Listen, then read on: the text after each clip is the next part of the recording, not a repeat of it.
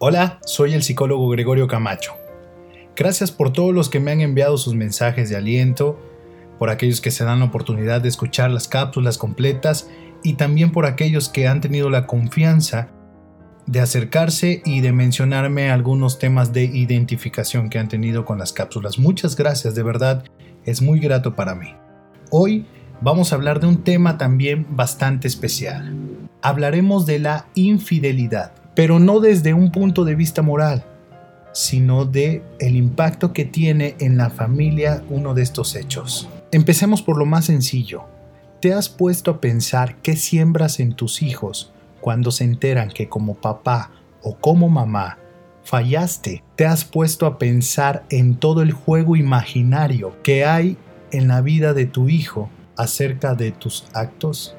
Porque hemos creído que la infidelidad es un problema de dos, y sí lo es cuando solamente hay dos personajes.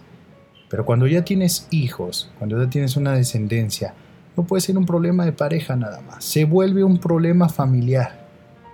Y la familia debería de tener como un manejo de contingencias con respecto a lo que está ocurriendo.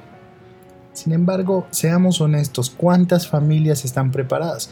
Un ser humano, una mujer, un hombre no se levanta pensando que ese día le van a fallar y que tiene que estar con el equilibrio emocional suficiente como para afrontar esta situación. La infidelidad termina siendo en uno de los personajes de la vida familiar como la muerte.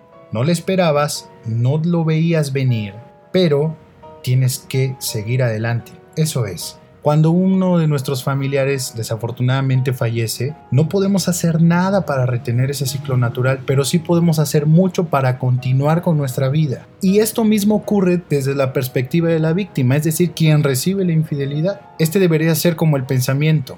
Pero cuando aterrizamos en la realidad, un acto de estos termina por destruir los cimientos de la estructura familiar. Y por un acto egoísta, por querer experimentar, por querer justificar cualquier ausencia, y déjenme decepcionar a aquellos que piensan que la infidelidad tiene justificación.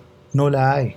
Desde ningún punto de vista es justificable, porque quien no está conforme con su pareja, ni mucho menos es feliz, se debe separar. Pero la constitución machista de nuestras entidades masculinas nos hace pensar que podemos tener una familia y una o las parejas sexuales que nuestra constitución nos diga que podemos tener. Y envueltos en esta forma de ser tan primitiva es lo que nos hace destruir la vida emocional de nuestros hijos, desarmar la constitución de su identidad, distorsionar la idea de familia que se ha formado y que a partir de esta situación toma un rumbo distinto y entonces creamos vulnerabilidad en nuestros hijos. Los hacemos propensos a que alguien con malicia se llegue a aprovechar de esa situación, de su condición actual. ¿Hasta cuándo seguirán las personas caminando sobre esta cuerda floja de ser infiel, pensando que el mayor logro es no ser descubierto,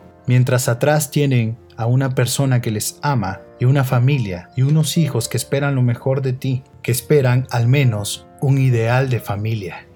El cambiar y ser diferente también tiene sus condiciones. Puedes cambiar una vez que tengas desarmado todo y no tengas opción, o puedes cambiar hoy que aún te quedan oportunidades para realizar las cosas de forma diferente.